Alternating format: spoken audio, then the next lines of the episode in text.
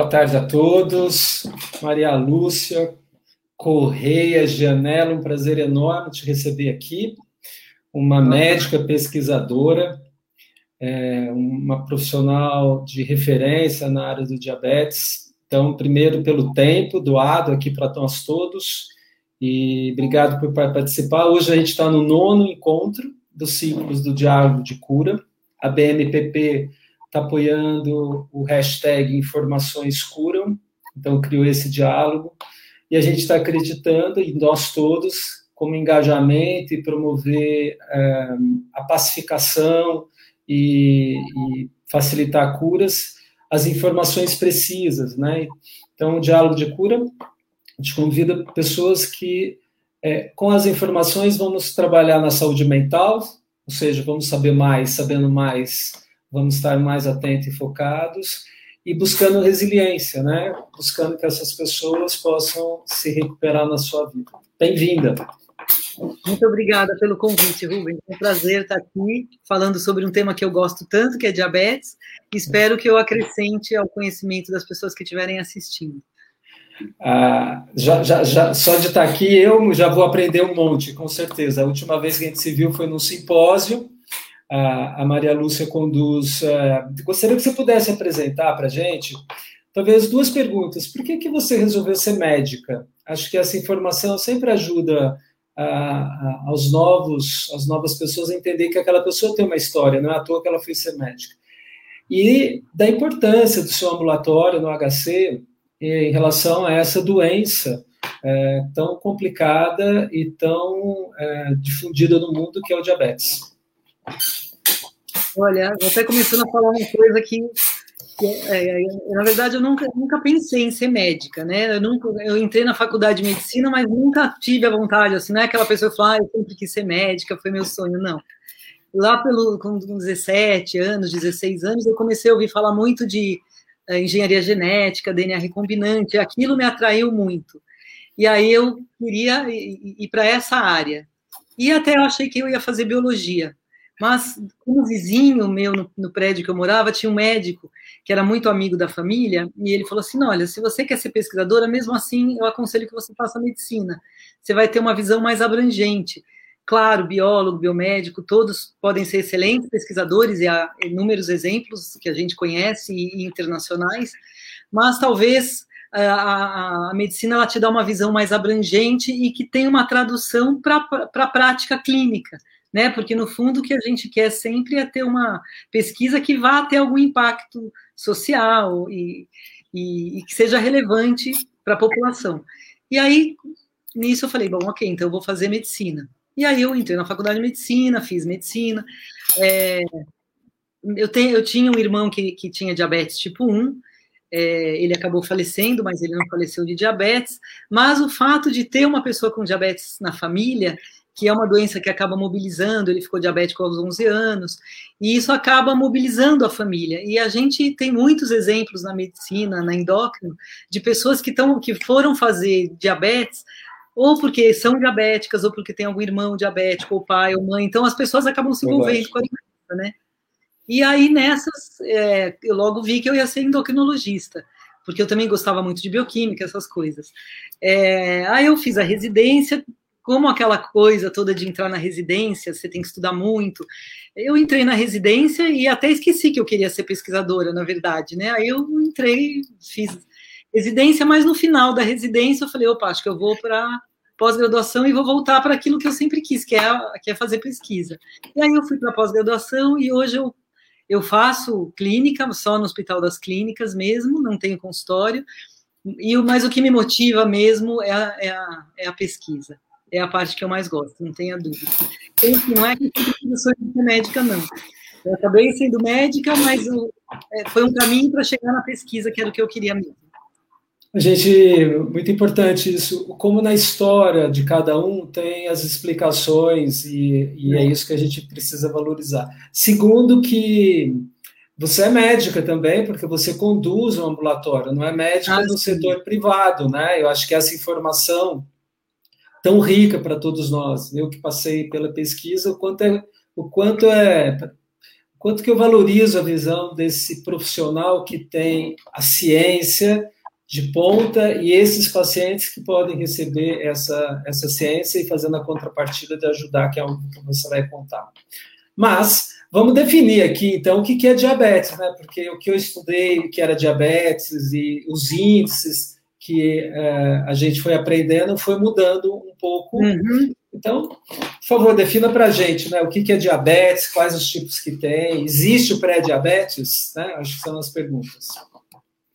Então, diabetes a gente vai chamar de um conjunto de, de condições clínicas, não é um diabetes, são inúmeros diabetes, que cursa, é são uma série de condições clínicas que cursam com hiperglicemia, e essa hiperglicemia, ela é resultante, basicamente, de um ou dois defeitos.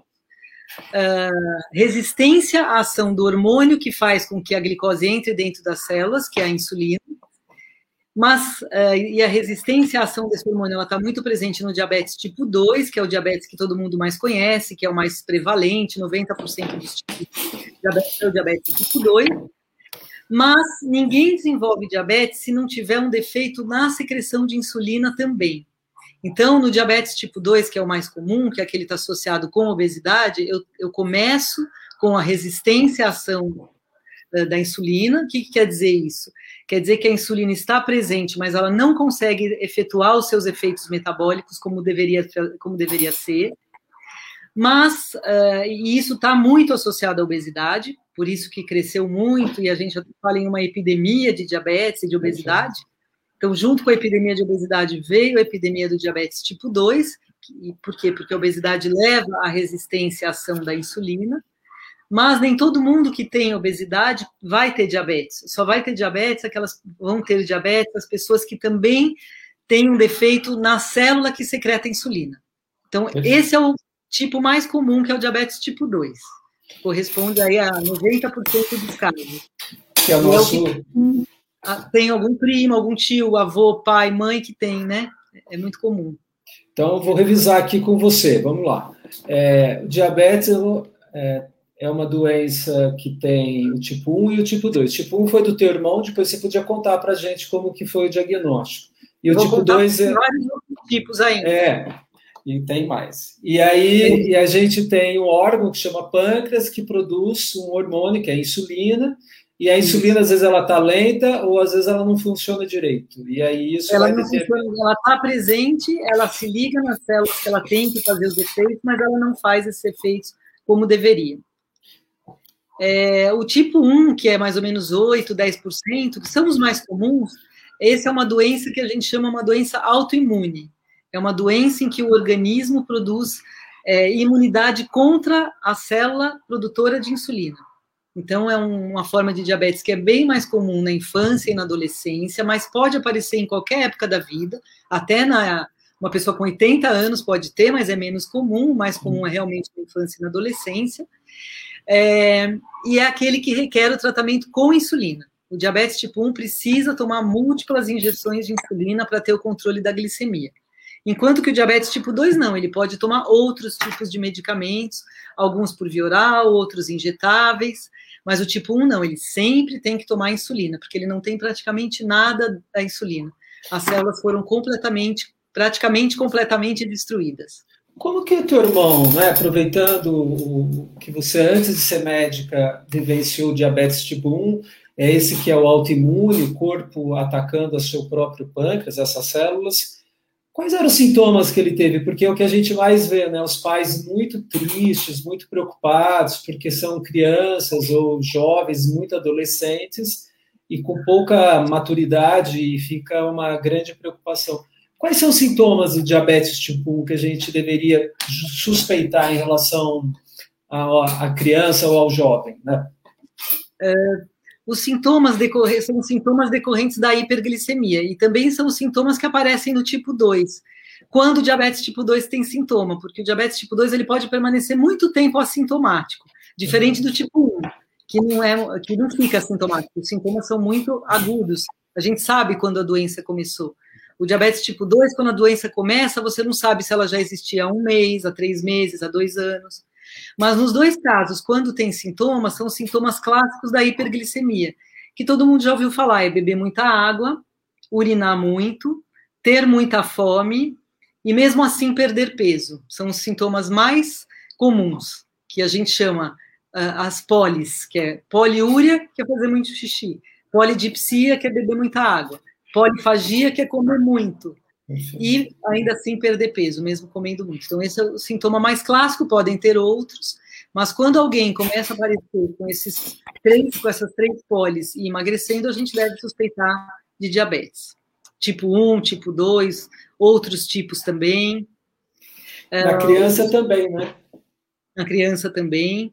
Por incrível que pareça, a gente ainda tem uma coisa que acho que Hipócrates já dizia lá na antiguidade, e que ainda hoje a gente ouve relatos que parece história da carochinha, mas é verdade, de mães que percebem que os filhos podem estar hiperglicêmicos porque fazem xixi fora do vaso e as é. formiguinhas vão lá. Né? Então, por quê? Porque como tem o açúcar que está alto, ele acaba saindo na urina e, e aí as, chama as formigas. Né? Então, até hoje a gente ouve, parece é, uma coisa tão antiga, mas às vezes a gente ainda ouve essa história engraçadinha aí. Engraçadinha não, mas inusitada, vai. Que o diagnóstico às vezes era feito por eventos da natureza, a formiguinha que bebe a urina que respingou. Isso. Agora, além desses tipos, deixa eu completar e falar mais outros dois tipos que existem. Isso. O primeiro tipo é o diabetes gestacional. É aquele diabetes que aparece durante a gravidez em alguém que não tinha diabetes antes. E a importância do diabetes gestacional é porque é que o nenê, se essa forma de diabetes não for controlada, o bebê pode nascer muito grande, e aí a gente ter complicações durante a hora do parto, e até ter algumas complicações por conta do, do, do nenê estar expo, exposto à hiperglicemia durante a gravidez da mãe. E o quarto tipo, na verdade, de diabetes, que não é um tipo, é uma miscelânea nesse, nesse grande, que a gente chama um saco de gatos, tem várias formas de diabetes. Tem diabetes associado ao uso de medicamentos, por exemplo, os corticoides, que são muito usados em doenças reumáticas ou em alguns tipos de câncer, eles são drogas que podem causar diabetes. Eu tenho alguns, algumas doenças, até doenças endócrinas, que é, acabam secretando alguns tipos de hormônios que também podem causar diabetes. E eu tenho formas genéticas de diabetes. Porque o diabetes tipo 1 e tipo 2, que são os mais prevalentes, eles têm um componente genético, mas o componente genético não é absoluto. A gente pode dizer assim que 50% do tipo 1 e do tipo 2 talvez tenha a ver com a genética, mas os outros 50% é, tem a ver com a, o estilo de vida da pessoa, com as condições ambientais. Agora, essa forma que eu estou chamando de genética é uma doença que eu tenho uma mutação em um gene e esse gene mutado causa diabetes. Então, é uma um entidade. Gene. Um gene, tem vários genes, na verdade, inúmeros genes hoje em dia já descritos. E é o que a gente é. chama de monogênico, que é um gene que pode causar doença. É, um desses genes é aqueles que a gente solicita, por exemplo, o antigad, uh, para especificar? Não. Não. O antigad. É. é. O antigad é um anticorpo, né? Assim como a gente tem anticorpo anti-insulina, anticorpo antigad, eles são marcadores do diabetes tipo 1. Então, quando você tem agressão imunológica, formam-se anticorpos que são esses que são marcadores do diabetes tipo 1, de um diabetes imunológico. É, esses genes são genes relacionados à maquinaria de síntese de insulina na célula produtora de insulina. Então, a gente tem a glucoquinase, a glucoquinase, que é uma enzima que é importante quando a glicose entra na célula e ela fixa a glicose dentro da célula beta, que é a célula que produz insulina. E eu tenho outras proteínas muito importantes para a secreção de insulina. Quando eu tenho mutação nessas, nos genes que formam essas proteínas, eu tenho uma forma genética de diabetes. Então, Dentro do seu laboratório, do ambulatório que você é, comanda da, no HC, no Hospital das Clínicas aqui de São Paulo, a pesquisa genômica, então, prevê o sequenciamento de quando os pacientes chegam e tentar mapear daqueles que já é tipo 1 e tipo 2, os genes que poderiam estar ligados, é isso? Uh, essas formas genéticas, elas são bem mais raras bem mais raras. E a gente tem algumas características que devem chamar a atenção da gente quando eh, essas, é, quando as pessoas aparecem, algumas informações tem que acender a luzinha, opa, esse pode ser uma, essa pode ser uma forma genética.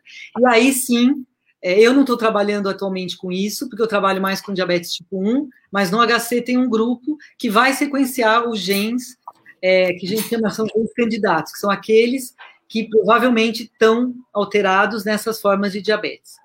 Uh, o diabetes tipo 1 e tipo 2, o diagnóstico é muito clínico, né? Ou com o uso, por exemplo, desses marcadores que você comentou para o tipo 1, anti-GAD, anti-insulina, que é um marcador da doença imunológica. O tipo 2 não, não tem um exame, é um diagnóstico clínico. Você vê a história familiar, que geralmente é positiva, o paciente geralmente é obeso, é, ele já tem mais de 45, 50 anos, e ele está com hiperglicemia. Então, é um diagnóstico eminentemente clínico. O tipo 1 também é um diagnóstico muito clínico, é um adolescente, uma criança que desenvolve hiperglicemia, mas eu tenho esses marcadores imunológicos que me auxiliam, né, me fazem ter certeza que é um diabetes tipo 1. E quando foge dessas duas características, e eu tenho, por exemplo, várias gerações na família cometidas, eu tenho que pensar que pode ser uma forma genética. Isso. E aí mandar para o sequenciamento. Então, essa acho que é a, a, informação importante, né? Porque se é genética, existe uma herança possível. E, e se é um estilo de vida, não vai estar. Na sua família, e o tipo 1 autoimune, ele é mais prevalente, ele tem uma condição de que quem tem diabetes tipo 1, os seus filhos ou sua, vem alguém que terá? Porque são três condições diferentes, né? Sim. Na, na, nessas formas genéticas, é muito clara a história familiar, são é, pelo menos duas gerações, então os avós, os pais acometidos. No diabetes tipo 2 é muito comum a história familiar, muito comum. Então, é, só para vocês terem uma ideia, se, a, se o pai de alguém, se o meu pai tiver diabetes tipo 2, a minha chance de ter diabetes tipo 2 é mais ou menos 40%. Se meu pai e minha mãe tiverem, a minha chance é 70%. Mas é, se eu tiver um estilo de vida super saudável, fizer atividade física, manter o peso, tiver uma dieta muito adequada, pode ser que eu nunca tenha. E de fato, meu pai e minha mãe são diabéticos. Então eu sei que eu tenho 70% de chance de ter diabetes tipo 2. Mas isso não garante que eu vá ter. Tudo depende do estilo de vida que eu tiver. Pode ser que eu nunca tenha. Se eu tiver sempre com o peso em ordem, comer direitinho e fizer atividade física, pode ser que eu nunca tenha. No diabetes tipo 1, tem um componente genético, mas ele não é tão grande quanto no diabetes tipo 2. Mas sim, tem. Tem o paciente ele pode ter outros primos, outro, o irmão, o pai com diabetes tipo 1, mas em geral é, não tem muita história assim. Mas ele tem um componente genético que está no sistema HLA, aquele sistema que a gente tem que testar quando alguém vai fazer um transplante.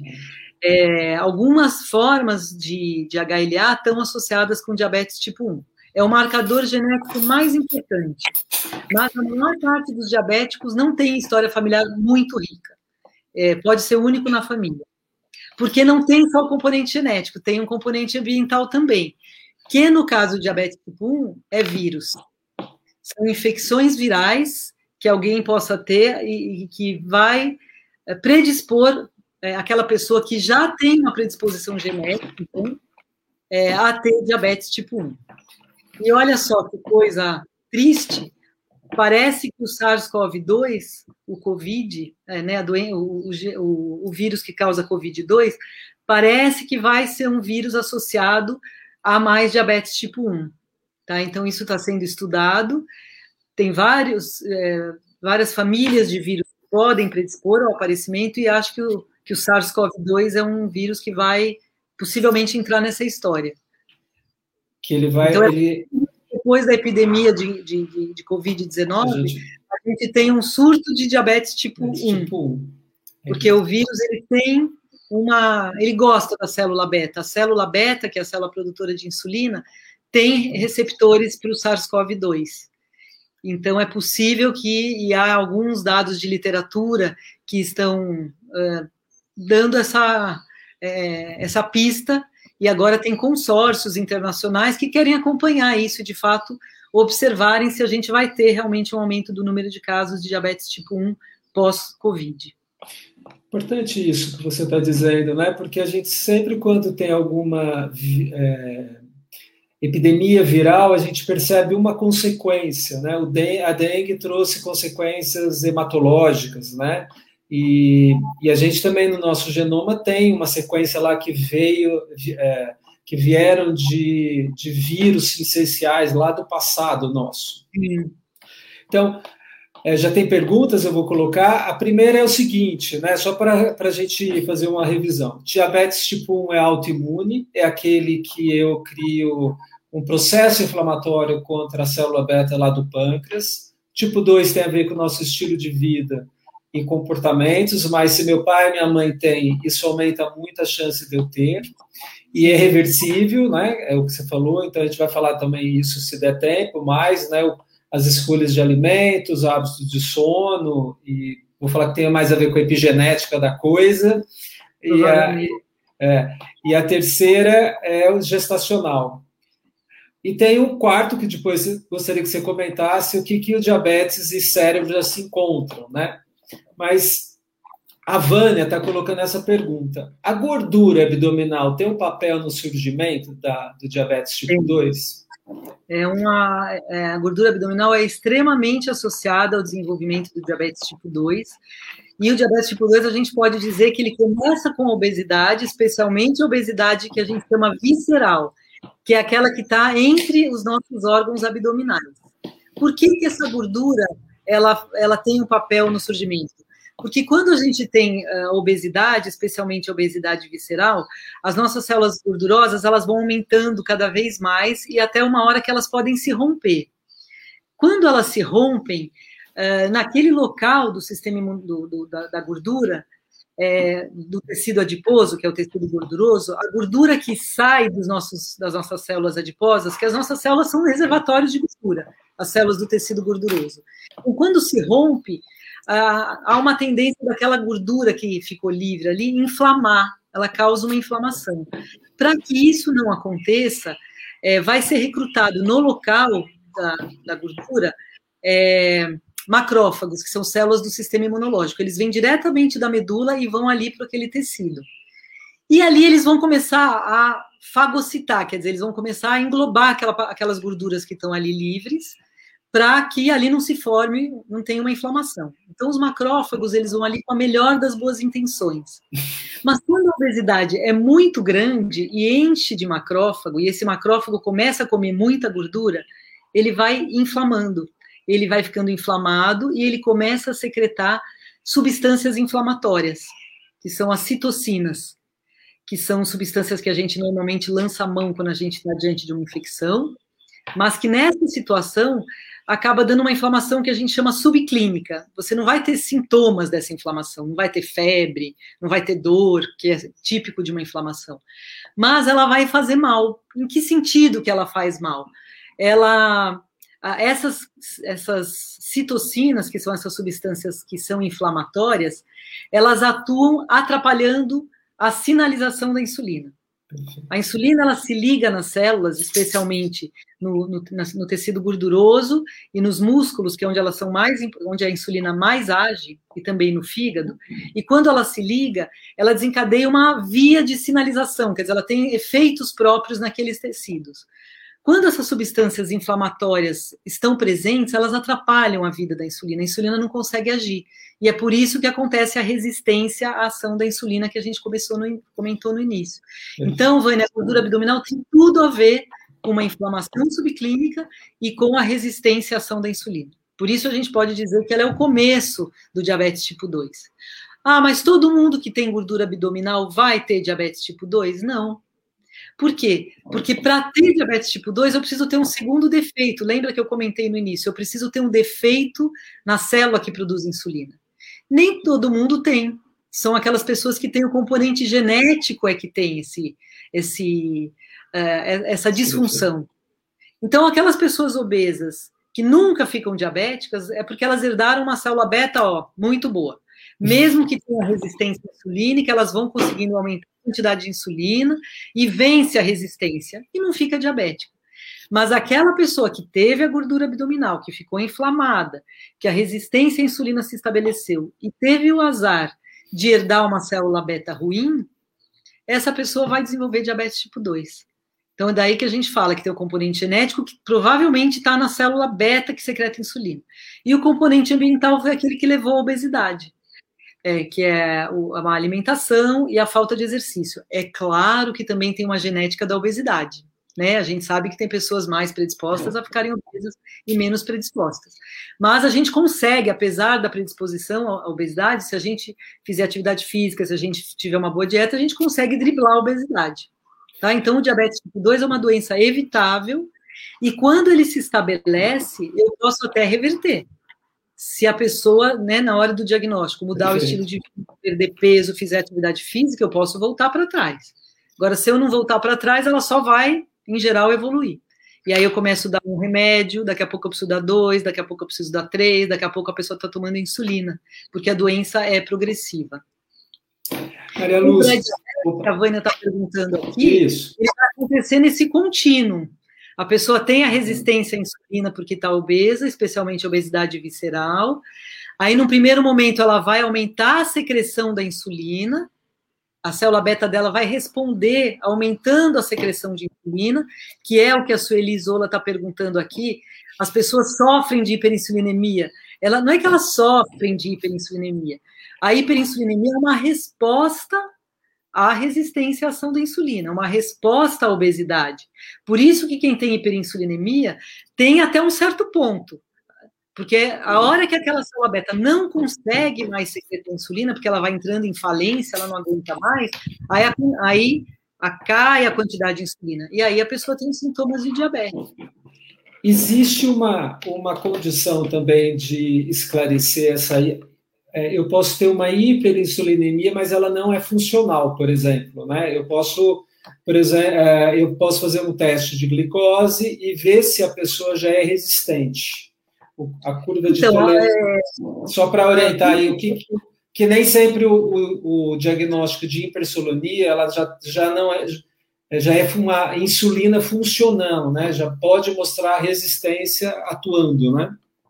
Se eu doso a insulina de uma pessoa e ela está alta, eu já posso inferir que tem. Que, então, quando ela está alta, eu vou chamar de hiperinsulinemia, eu vou já inferir que existe resistência à ação da insulina. Perfeito. Ela ainda funciona, mas ela tem que a pessoa tem que produzir mais e mais insulina para vencer aquela resistência. Nesse contínuo é que vai aparecer o pré-diabetes, porque no comecinho tem muita insulina, ela funciona, ela tenta vencer. Só que nem é uma questão dela parar de funcionar, é uma questão de que a resistência vai piorando tanto que a insulina produzida não dá conta. E aí vai se estabelecendo a hiperglicemia.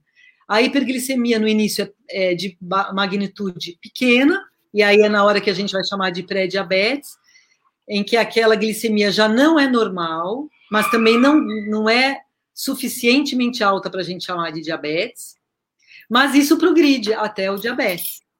Então, só para a gente, é, para todo mundo guardar, a gente fala assim que glicemia normal é glicemia de dois dígitos, ou seja, até 99. Né? Então, é normal ter até 99. Quanto que é diabetes? Quanto é que eu chamo de diabetes? Maior ou igual a 126. Opa, o que, que é entre 100 e 125? Eu tenho um, um limbo aqui, eu tenho um purgatório. Nem é no, até 99, que é normal, nem é maior ou igual a 126, que é diabetes. É isso que é o pré-diabetes. É uma hora em que eu tenho uma glicemia entre 100 e 125, não é normal, mas ainda é diabetes. Se eu intervir nessa hora, eu também previno, posso prevenir a evolução para o diabetes. Então, se eu pego o paciente nessa hora, o que, é que eu vou pedir para ele fazer? Mudar o estilo de vida, perder peso, fazer ginástica, fazer caminhada, tento que isso volte para o normal. Então, é reversível nessa hora do pré-diabetes, assim como no início da doença ainda pode ser reversível, tá? Mas se eu não fizer nada, aí vai evoluindo. Uh, eu ia falar uma outra coisa, a gente acaba não pedindo muito, sabe, Rubens, no contexto clínico, porque a gente fala que o diagnóstico é clínico, mas a gente vê que muitos colegas acabam pedindo a insulina, às vezes até para mostrar para o paciente, né? Ó, tá vendo? Você não acredita que eu estou falando que você está acima do peso, sua circunferência abdominal está tá acima do ideal, é, o seu triglicérides está alto, o seu colesterol bom está baixo. Porque junto com a gordura abdominal, ela não vem sozinha. O problema é que quando eu tenho resistência insulínica, eu também pioro o perfil de lípides do plasma. Então, uh, quando eu tenho a resistência insulínica pela obesidade abdominal, eu tenho mais outros dois defeitos que vêm junto na cola, que é triglicérides alto e o colesterol bom, que é o HDL, baixo. Então, é mais uma coisinha ali. Então, além dela ter hiperglicemia, ou poder vir a ter hiperglicemia, ela também já tem uma que a gente chama dislipidemia, que é uma alteração no perfil lipídico, que é fator de risco para doença cardiovascular, para infarto, derrame.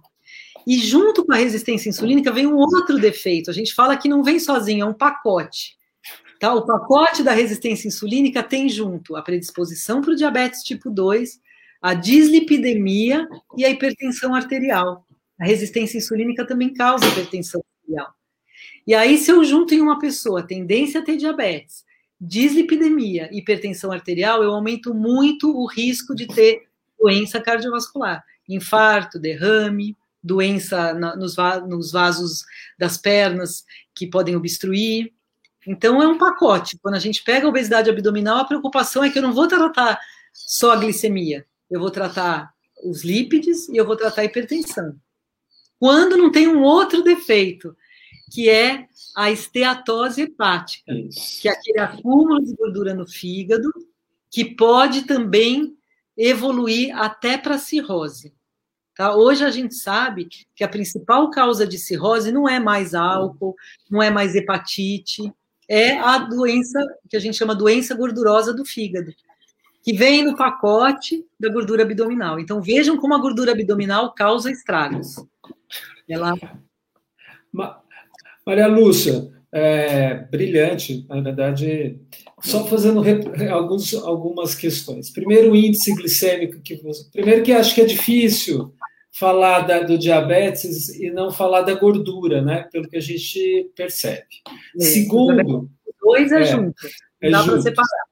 Porque geralmente as pessoas vêm para buscar perda de peso e às vezes descobre ah, já o, exatamente a resistência ou diabetes instalado completamente. A segunda, que tem é, uma condição do, do, do, paciente que você trouxe tão bem, né? Às vezes ele é obeso, já gordo, não é só sobrepeso, ele já está um obeso, e ele tem essa disputa que, com aquele que é o obeso que já está diabético, né? Ele fala, ah, tá vendo, eu não tenho, e você hoje deixou muito claro de que tem gente que foi sorteada com uma questão comportamental, mas não uma questão genética. Então, mas nem por isso ele não vai ter essa sequência de outros é, alterações de triglicéridos, colesterol, HDL, que tem tudo a ver com a, a, a, a, a doença obesidade, que também está envolvida a esteatose hepática, que você também explicou. Mas tem um marcador dentro do índice glicêmico, que é a hemoglobina glicada, que também é utilizada para a gente é, é, é, acompanhar a evolução. Explica para a gente também, porque acho que ela é importante. Uh, qualquer proteína, quando fica em contato com a glicose, uh, a glicose se liga na proteína. Tá? Então, é um fenômeno que a gente chama de glicação. A glicose tem capacidade de se ligar na proteína. E quando ela se liga na hemoglobina, é o que a gente vai ter a hemoglobina glicada. Quanto mais alto é esse exame, Quanto mais alto é o valor da hemoglobina glicada, isso significa que nos últimos três meses, que é o tempo de meia-vida da hemácia, glóbulo vermelho, que é quem contém hemoglobina, é, então, é, quanto mais alto, quer dizer que mais, maior a glicemia nesses três meses, porque aquela hemácia, aquela hemoglobina da hemácia, ficou muito exposta à glicemia alta. é por isso que a hemoglobina glicada me dá a ideia do controle glicêmico nos últimos três meses. Antes a gente só usava realmente para acompanhamento, como você mencionou. O paciente era diabético, vinha no consultório, queria saber como é que está o controle glicêmico, porque quando a gente faz só glicemia, às vezes o paciente vai lá, um dia antes de ir para o laboratório 2, faz uma super dieta boa, faz tudo direitinho, aí a glicemia vem maravilhosa, só que antes dele fazer esse exame, na vida real, ele está fazendo tudo errado. E aí eu, a, a, glicemia, um valor não quer dizer muita coisa. Então a glicada ela dá uma ideia melhor para a gente, porque ela reflete três meses. Mas aí, então ela só era usada para acompanhamento. Há uns anos que eu já até perdi a conta, acho que deve fazer uns 8, 10 talvez, não sei. Já perdi a conta. Ela também passou a ser usada para diagnóstico. Então, quando ela está maior ou igual a 6,5, ela também é um indício de que a pessoa está diabética. Então, além de eu usar glicemia, eu posso usar hemoglobina glicada. Maior ou igual a 6,5 é compatível com o diagnóstico de diabetes. Quando ela está um pouquinho abaixo, de 5,7 a 6,4, é compatível com pré-diabetes. E quando ela está menor que 5,6, é normal. Quando a gente usa para o segmento dos pacientes, em geral a gente quer que ela esteja em torno de 7. Um diabético que tem uma glicada em torno de 7 está muito bem, é o que a gente quer.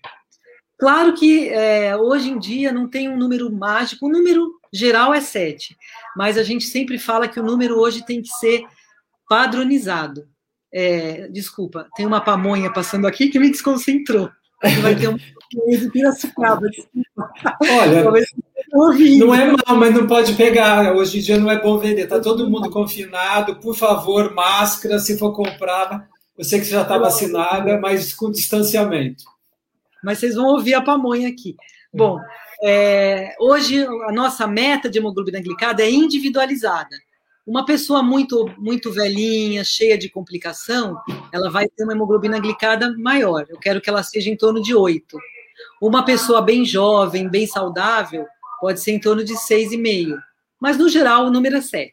Se alguém tiver com 7, eu vou dizer que essa pessoa está bem controlada. Deixa eu tentar fechar a porta para ver se passa esse barulho. Vou fazer um resumo aqui. Você conseguir um fone, também ajuda, viu, Malu? Ai, tá bom. É, a Malu está falando para a gente sobre diabetes tipo 1, autoimune, que é típico em jovens e crianças, e é quando a gente uh, inflama o pâncreas, né, o próprio órgão imunológico da gente, o sistema imunológico agride o pâncreas, e a gente vai ter o diabetes tipo 1. Geralmente, o diagnóstico é por emagrecimento e as formiguinhas. O diabetes tipo 2 é esse que, ao longo da vida e estilo de vida, e o gestacional, que ela falou tão bem também, que é o que acontece na gravidez, e acho que a gente vai fazer algumas outras perguntas sobre ele. E tem um quarto que é relacionado a drogas diabetogênicas ou, ou situações diabetogênicas, como é a que ela já trouxe, e que também eu vou voltar para fazer a pergunta, né? A gente viu que diabetes é uma doença, então, inflamatória é uma doença não transmissível, né, não comunicáveis em inglês, que mais consome recursos públicos, mas não é a mais bem tratada. Né? No Brasil, 30% é o que se calcula. É, é, no diabetes. É, Eu acho dia... muito mais, viu, Rubens? Mais ainda. Mais. Controlado, você acha que são 30% dos pacientes diabetes são, estão controlados? Mais do que 30%? Olha, menos. Menos do que 30% estão controlados. Em algumas, é que faz tempo que eu não vou ler exatamente isso, mas tinham algumas revisões brasileiras que eram muito assustadoras, porque a, quando você está controlando alguém com diabetes, é como a gente comentou, a gente vai controlar tipo 2, controlar a hipertensão, a dislipidemia e a glicemia que tinha tudo isso controlado, acho que era menos de 10%. Então, dos tipo 2, uh, eh, provavelmente acompanhados no sistema público de saúde, menos de 10% tem as três coisas bem controladas. Então, é um quadro bem desanimador. Olha, Malu, eu peguei esses dados da própria sociedade e acho que você tem razão, porque nem todas as sociedades brasileiras eh, conseguem acompanhar uma estatística. Então, a gente tem mais ou menos 12 milhões de diabéticos, 90% tipo 2, teve um aumento cada vez pior a mais, e calcula-se que proximamente dos 30 controlados. Eu também achei muitos 30, é, visto eu que eu nunca. Então, e já vem essa pergunta: por que, que tão poucos brasileiros se tratam adequadamente? Isso é mundial ou é uma razão nossa? Não, eu acho que é mundial para doenças crônicas. Para tipo 1, é, a média de hemoglobina glicada dos nossos tipo 1 não é muito diferente da, da média do tipo 1 da Dinamarca. A Dinamarca não tem um número muito diferente de nós, e a Dinamarca tem, oferece as melhores insulinas, as mais modernas, é, oferece o quanto de fita para picar dedo que o paciente precisa, é, oferece mais bomba de insulina para a gente do que, do que o Brasil, que oferece muito pouco porque é muito caro. E não é tão diferente, é porque é uma doença crônica. Doença crônica que exige mudança de estilo de vida para sempre é muito difícil. Né? É muito difícil. E o tipo 2, imagina que você faz diagnóstico depois dos 50 anos, a pessoa já está com a vida, com os hábitos cristalizados. Quem que você consegue convencer a fazer exercício para o resto da vida? Porque uma coisa é fazer exercício três meses, seis meses, um ano, mas quando, conforme o tempo vai passando, a taxa das pessoas que aderem a essas coisas vai diminuindo. Então, é, tudo que requer mudança de estilo de vida é, tem a, taxas muito baixas, não só no Brasil. A, a Márcia, é, ela está me mandando em, em, outro lugar, porque algumas pessoas não têm Facebook. A BMPP talvez vai ter que criar um canal para a gente incluir todo mundo. Dentro da, dos hábitos de vida, estilo de vida, quem dorme mal, estresse, esse tipo de influencia no surgimento do diabetes? Sim, tem algumas, tem algumas situações que já estão bem demonstradas que aumentam a chance de obesidade é, e síndrome, e principalmente síndrome metabólica. O que, que a gente chama de síndrome metabólica? É aquele conjunto de obesidade, tendência a diabetes, hipertensão e dislipidemia, que é a alteração dos lipídios. É, uma situação que predispõe a isso que a gente sabe hoje é a apneia obstrutiva do sono, que em geral está associada com ganho de peso também. Posso ter pessoas que não são obesas e têm apneia. A maior parte vai ter associada à obesidade. Então, se a pessoa fica obesa, tem a apneia obstrutiva do sono e dorme mal e tem o que a gente chama de hipóxia, que é pouco oxigênio durante a noite, isso predispõe a ela ganhar mais peso, a ela ficar com mais resistência insulínica e ela ter mais diabetes.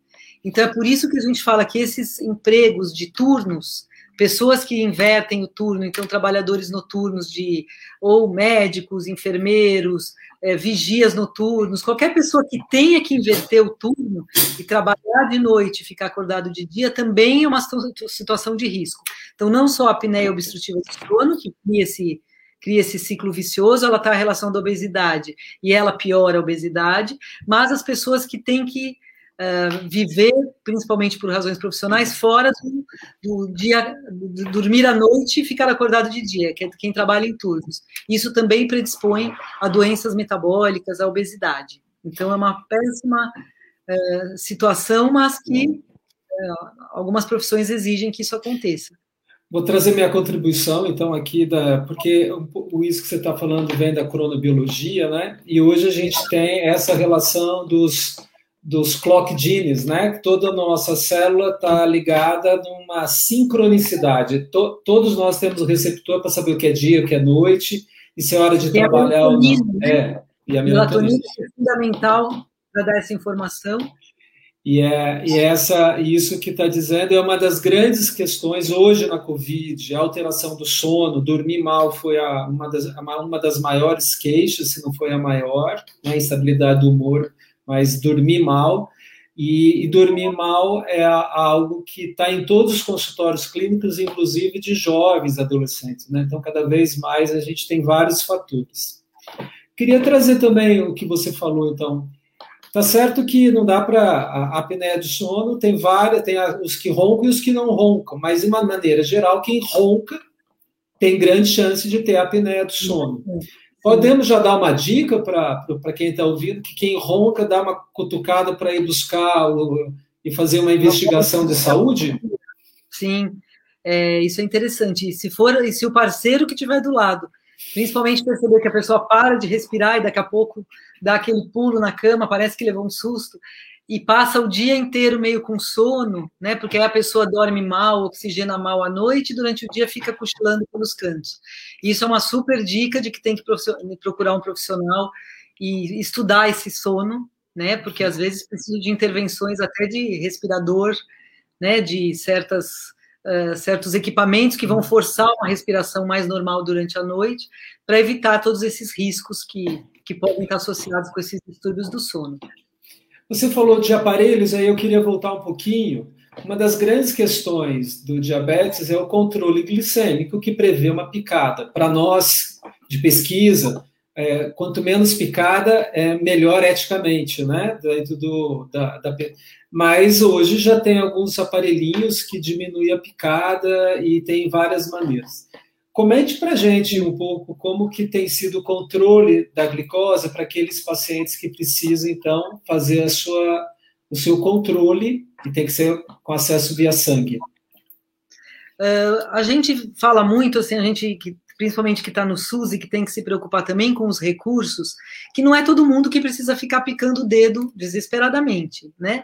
Picar o dedo é para você dar informação para o seu médico de como está o seu dia a dia. Então, no diabetes tipo 2, geralmente, se a pessoa é, picar uma vez por. Depende da, do tempo que ela vai ao médico, né? Se ela for ao médico a cada quatro meses, se ela fizer isso algumas vezes por mês, duas, três vezes por mês, está mais do que bom. Mas o tipo 1 não, o tipo 1 depende disso, porque o tipo 1, ele dá a dose de insulina de acordo com o que tiver o resultado da picada, né? Então, quem não vai tomar nenhuma atitude vai continuar com a mesma dose de insulina ou com o mesmo remédio oral, não precisa ficar picando o dedo, exceto algumas vezes ao mês para levar e discutir com o médico. Mas o tipo 1, especialmente, que vai tomar uma atitude, de, dependendo de como tiver a glicemia, esse ele tem que se picar quatro, cinco vezes ao dia. Então, hoje a gente tem um equipamento que ele é colocado geralmente no braço, ele tem um. É como se fosse uma sondinha que fica no espaço entre o, no tecido subcutâneo e que mede a glicose não a sanguínea, mas a intersticial, quer dizer, aquela que está no líquido que fica entre as células. Em geral, é, esse aparelho ele é caro, né? Então, o aparelho ele vem com um insumo que a gente tem que trocar duas vezes por mês. E até a última vez que eu vi isso custava em torno de 500 reais. Eu não sei se esse preço diminuiu, mas era em torno de 500 reais por mês. Ele é muito legal porque fica aquele aparelhinho e o, e o paciente ele apenas passa aqui um leitor e ele já tem o resultado sem picar o dedo ele não é absolutamente preciso, ele é muito bom para ver tendências. Então, para ver se a glicemia está caindo, se a glicemia está subindo, mas ele ainda tem alguma imprecisão. Então, não dá para dizer que quem usa nunca mais vai poder picar, vai precisar picar o dedo. Especialmente esses aparelhos, eles têm, é, podem ter alguma imprecisão nos, nos extremos, quer dizer, na hipoglicemia e na hiperglicemia principalmente nos primeiros dias. Logo que põe o aparelho, no primeiro, segundo, terceiro dia, o aparelho, ele, até que ele se adapte, ele também dá uns resultados meio estranhos. Então, não é que a pessoa vai jogar o glicosímetro, que é o aparelho convencional, fora. Não vai.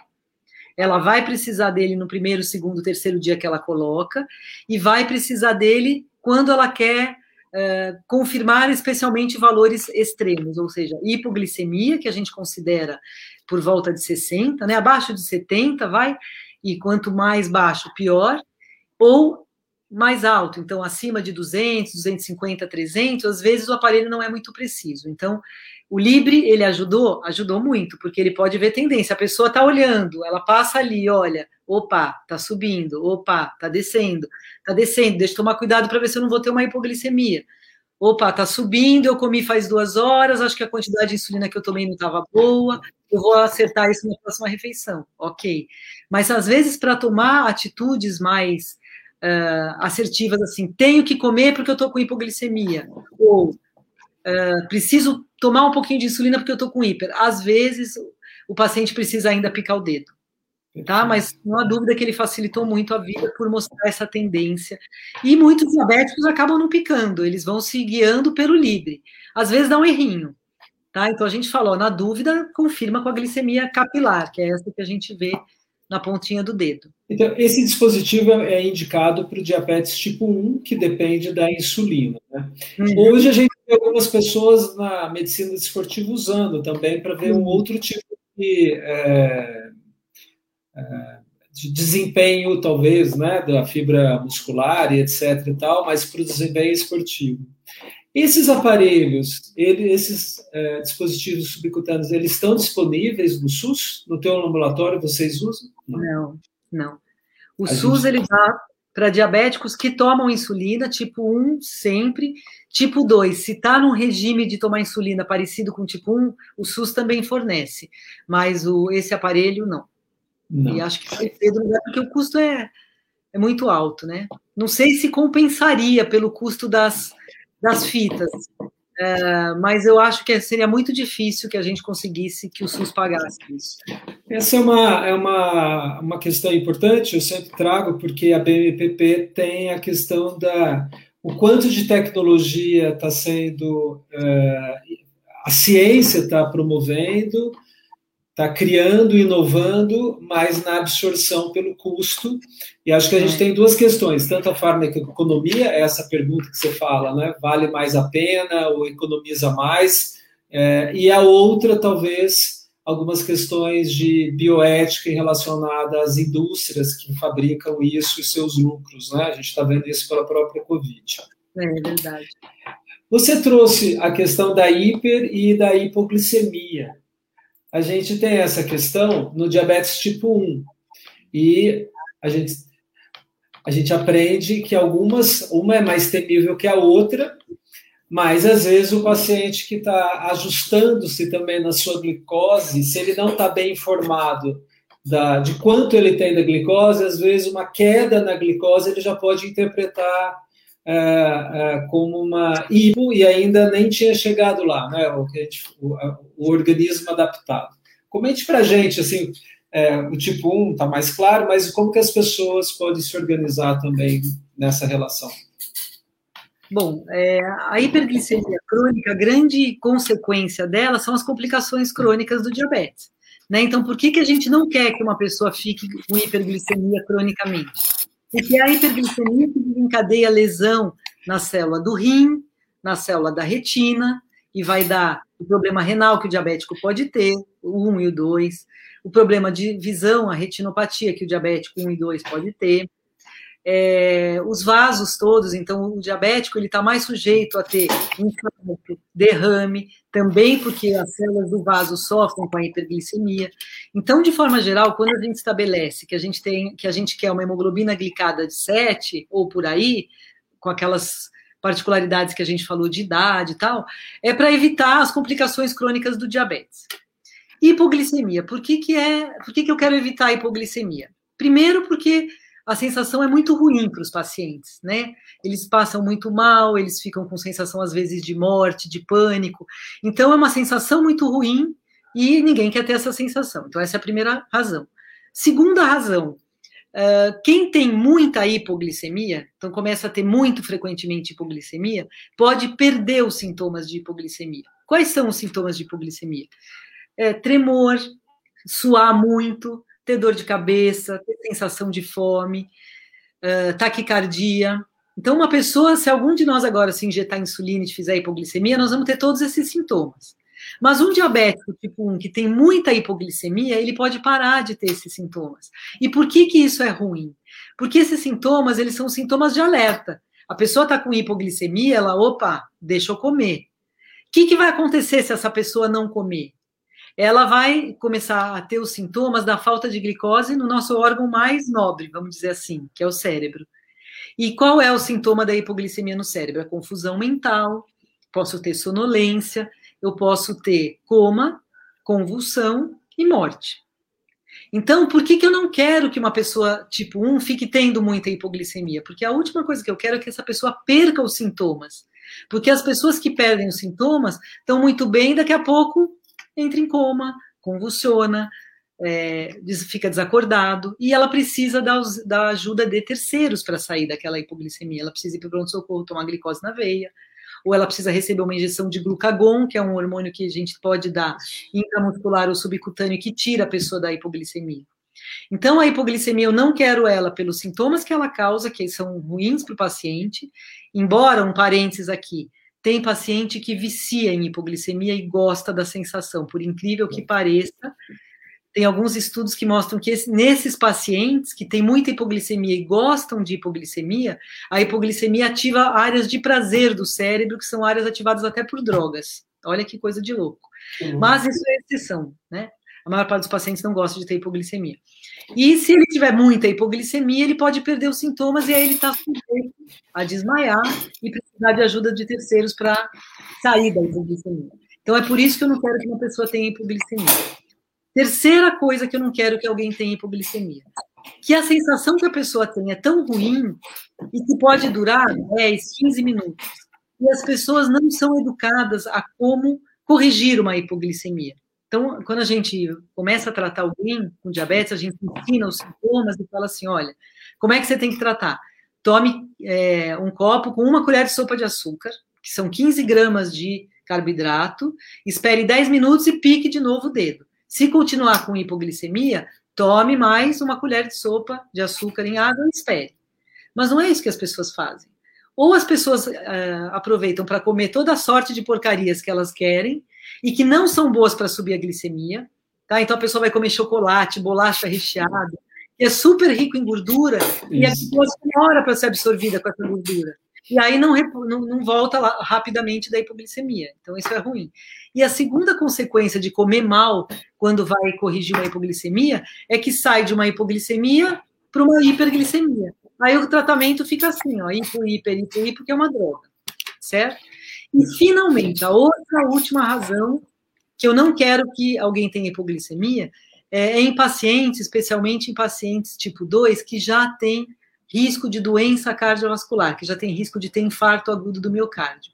Porque uma pessoa que tem uma doença vascular importante, durante uma hipoglicemia, ela pode fazer uma arritmia e morrer.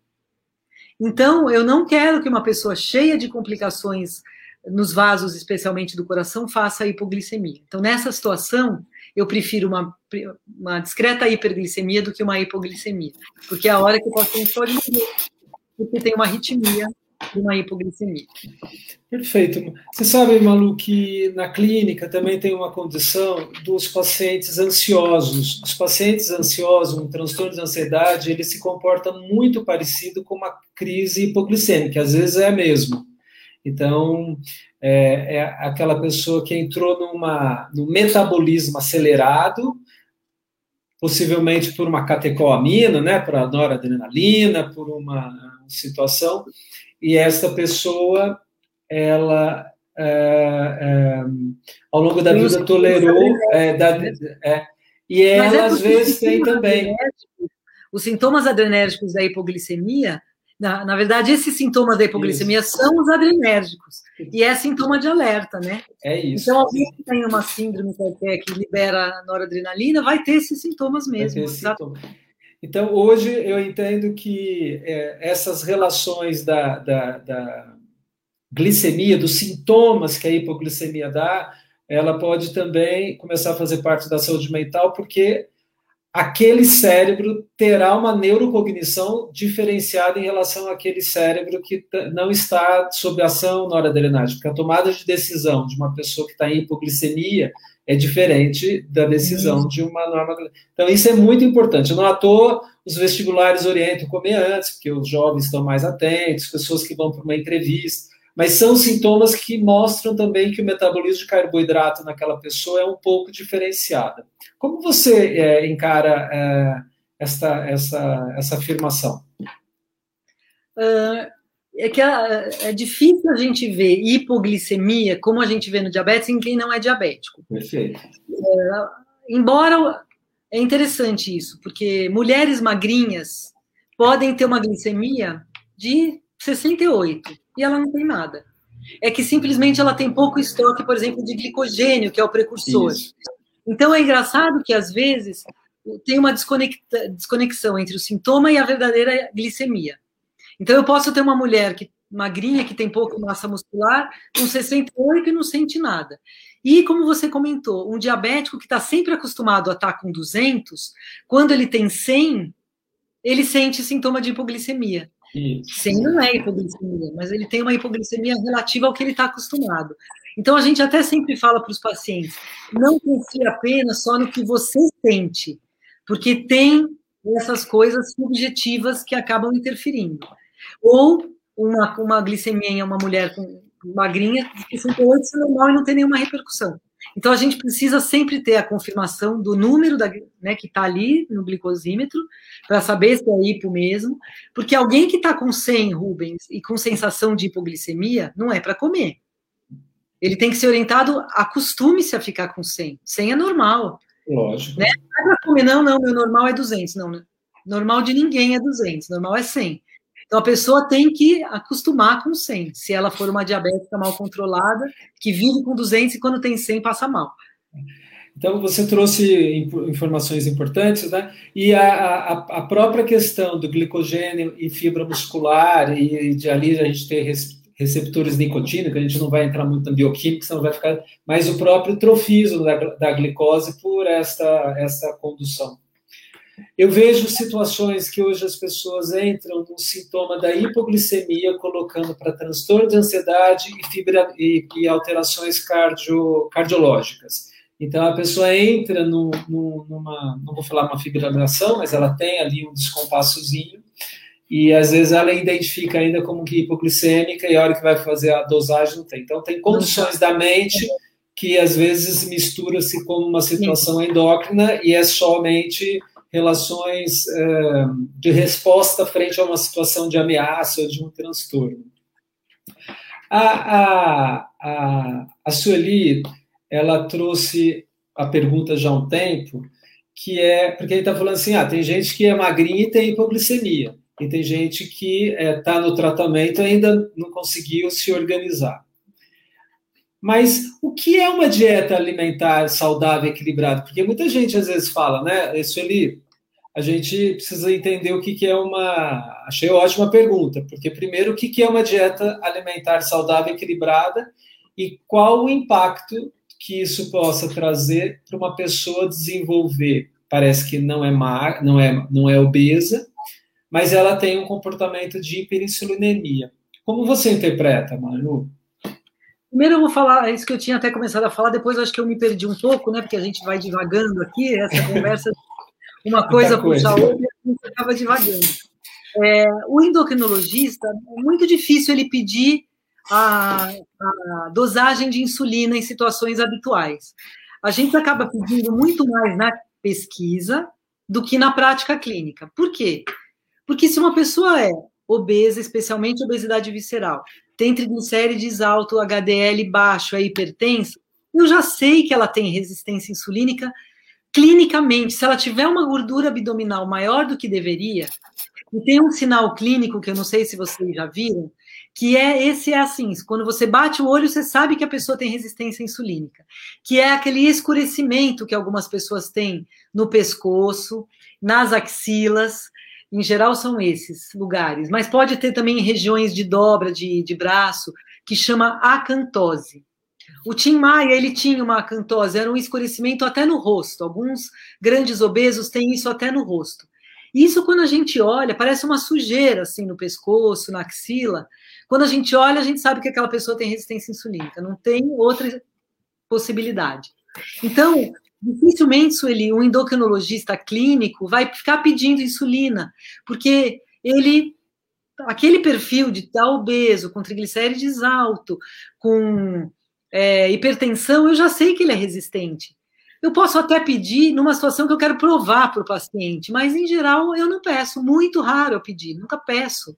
E a maior parte dos meus colegas endócrinos não pedem, mas outros especialistas pedem. O ginecologista pede, o otorrino pede, uh, e aí vem com aquele exame, a gente, é, às vezes o geriatra. A gente não pede porque uh, a gente já sabe que clinicamente o que a gente tem que fazer não vai mudar nada com aquela insulina. Eu tenho que fazer aquele paciente mudar estilo de vida. Por que, que eu estou falando isso? Porque uma pessoa que é magra e tem dieta alimentar saudável, eu também não vou pedir insulina, então eu não vou saber que ela é hiperinsulinêmica. Apenas se ela tiver algum quadro suspeito, que aí são doenças mais raras. Tá, eu tenho algumas doenças monogênicas, algumas doenças que causam hipoglicemia, mas que não é diabetes. É hipoglicemia por doença genética ou no receptor de insulina, mutação no receptor de insulina. Aí é outra história, mas isso é a exceção, não é a regra. Então, é, é, pode ter uma resistência insulínica numa pessoa magra? Pode. E existe isso porque tem um componente genético também da resistência insulínica. Mas vamos imaginar que isso é, é a exceção. A regra é as pessoas magras não têm resistência insulínica e as pessoas obesas, especialmente obesidade visceral, têm resistência insulínica. Mas eu vou ter raramente obesos que não têm resistência insulínica e magros que têm porque tem um componente genético para isso. Mas é a exceção, não é a regra. Então, Sueli, esse paciente que está saudável e está magro, eu não vou ver a hiperinsulinemia dele, porque eu não vou pedir. Tá? Eu vou me guiar pela clínica. Ele tem hábitos saudáveis, come bem, faz atividade física, está no peso certo. Para que, que eu vou pedir uma insulina? Não peço. Eu só vou pedir se eu tiver desconfiança de coisas que são muito raras. Então, a, a, glicose também, né? A, o nível glicêmico é por ele que você está baseando também, que está tudo bem, né? Acho que é isso. Malu, você sabe que nutrologistas, é, endocrinologistas que trabalham com peso, é, regime, dieta, pedem insulina por Sim. conta do índice Roma, né? O, Sim, mas eu vou te falar que o índice Roma, ele não é bom. Se você Isso, for ver sobre o índice Roma, que é dividir a glicemia pela insulina e multiplicar por 18, ele é importante num contexto de uma pesquisa, não é para diagnóstico de resistência insulínica. Tá? Então a gente tem muita, isso a gente tem brigas assim às vezes com as outras especialidades. O gastroenterologista é outro que adora pedir. Eu já tive meses em congresso que fiquei eu e ele discutindo. Roma não é para pedir na prática clínica, é para pedir no contexto da pesquisa. Por quê? Porque tem um monte de coisinhas que você tem que levar em consideração para analisar o resultado do Roma. É, o kit que se usou para dosar a insulina. A insulina ela tem uma molécula precursora, que é a proinsulina. Se o, se o kit comercial que você usou para dosar a insulina ele cruzar com essa molécula, já muda o resultado do Roma. Muda, tudo. E aí você então, não adianta. Então, isso é uma briga eterna entre o endócrino e outros profissionais que usam Roma na sua vida cotidiana. Uh, os endócrinos raramente usam. É, e a reserva insulínica, né, o peptídeo C? É, como... Aí a gente usa no diabético, quando eu quero saber justamente se esse paciente ainda é capaz de secretar insulina. Então, no diabético tipo 2, que está mal controlado, e se ele estiver muito mal controlado, também não adianta eu pedir o peptídeo C, porque o peptídeo C vai estar baixo. Porque existe uma coisa, Rubens, que chama glicotoxicidade, que é o fato da pessoa até ainda ter reserva de célula beta, ainda pode secretar insulina, tem capacidade de secretar, mas se essa pessoa está muito hiperglicêmica, a célula beta dela fica intoxicada pela hiperglicemia e não consegue secretar insulina. Então, se você pedir peptídeo C nessa situação, ele não tem valor. Você tem que primeiro tirar ele dessa hiperglicemia. Ah, muitas vezes a gente faz isso dando duas, três é. semanas de insulina para o paciente. Aí ele volta para a glicemia normal. Aí eu consigo tirar a insulina, porque a célula beta dele respirou, consegue começar a secretar novamente. Aí eu peço um peptídeo C. Mas para que, que é bom o peptídeo C? Isso. É porque eu vou ver se aquele paciente ainda responde a medicamentos que não são a insulina. Então é nessa nessa minha uh, decisão Posso, posso ainda dar remédios que não sejam a insulina ou já é a hora de dar insulina? Se nessa situação é, eu não tiver nenhum peptídeo seu, já tenho que dar insulina para o paciente. Então é para isso que a gente acaba usando. Acho que perfeito, Malu, ficou muito claro. Espero que todo mundo tenha ouvido. A hiperinsulinemia é, é, um sintoma, é um sinal, mas não é um diagnóstico. Exatamente. E ele tem, e ele tem que ser levado em consideração é, na, no segmento, mas ele não é determinante. Né? Hum. Acho que é isso, isso ali que é importante. Segundo, existe um exame que a gente pode ver a carga, a quanto ainda aquele pâncreas tem de sobrevivência, né, no tipo 2, principalmente, e se ainda vale a pena, eu acho que essa é a próxima pergunta que você mesmo deixou para mim. E aí, que horas que, até, até que horas a gente insiste na medicação via oral para um paciente, que horas você indica, olha, em relação de tudo isso que você falou, Malu, de é, evitar doenças oftalmológicas, vasculares, de maior tendência à insuficiência renal, a doença, a própria neuropatia, doenças nervosas e as doenças cardiológicas implicadas com a evolução de um diabetes, que horas você falou, olha, a gente agora não conseguiu, porque esse é um grande trauma para as pessoas quando a gente fala, chegou a hora da insulina, acho que agora não dá uhum. mais. Como que você convenceria todos nós sermos brasileiros mais bem organizados e tratados se a gente tiver que avançar para essa fase? Bom, eh, deixa eu deixar claro aqui que eu só trato o paciente no SUS, então eu só tenho três medicamentos. Eu tenho a metformina, a sulfonilureia e a insulina. É só o que eu tenho. Então, meu paciente tomou metformina não deu certo. Ele toma também a sulfonilureia, não deu certo, ele tem que ir para insulina. Hoje em dia, quem tem acesso a tratamento privado e tem é, é, condições financeiras pode comprar medicamentos outros e que mudaram estão muito a condução dos pacientes com diabetes. Então, hoje, além desses três, que só o que eu tenho no SUS, eu tenho outros medicamentos que estão mudando um pouquinho a história desse tratamento e que podem postergar a insulina para bem depois, tá? Então, a minha realidade ainda é essa. Eu tenho esses três medicamentos básicos que eu falei, e se eu não tiver, eu tenho que dar insulina. Mas na prática de consultório, principalmente para pessoas que têm bom poder aquisitivo e podem comprar esses medicamentos novos, é, a história mudou e eu, antes de chegar à insulina, eu tenho outras coisas para tentar. Agora, em relação a, bom, chegou a hora, eu tenho que dar insulina.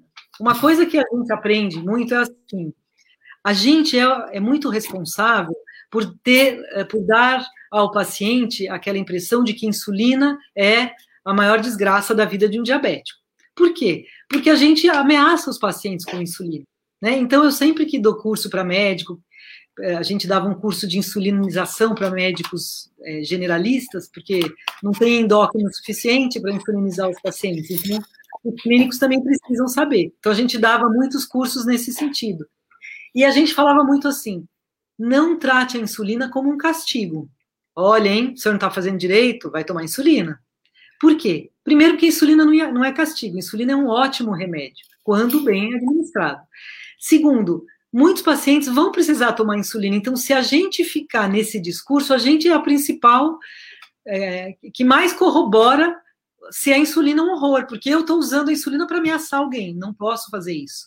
Eu tenho que deixar muito claro para o paciente que a insulina é um excelente medicamento e que, se precisar, vai precisar ser usado. Né? Além do próprio médico ser capaz né, de, de uh, favorecer esse preconceito de que a insulina é um horror porque a gente ameaça o paciente, eu me ponho nisso também, já fiz isso muito, hoje não faço mais, né? Uh, apenas a, a gente aprendendo a prática. É, hoje a abordagem é diferente, mas claro, o paciente tem que saber que se ele não fizer direito, ele vai acabar tomando insulina, mas a gente tem que falar isso com muito cuidado, porque a insulina é uma grande aliada, especialmente para quem está só no SUS. É, então, dito isso, é, outra coisa que a gente vê é que os pacientes é, no nosso meio, e no nosso meio talvez mais, mas no mundo existe o que a gente chama de inércia terapêutica. Isso é, isso é verdade para diabetes, para hipertensão, para qualquer doença crônica. A inércia terapêutica é o famoso empurrar com a barriga. Né? Então, o paciente vem, ele está tomando dois remedinhos e ele está mal controlado. Ele fala: Poxa, meu senhor, mas o senhor fez dieta, fez exercício? Ah, eu não fiz, mas o que, que aconteceu? Ah, minha mulher está doente, ela está internada, eu não consegui fazer nada, doutor, eu só fiquei com ela no hospital.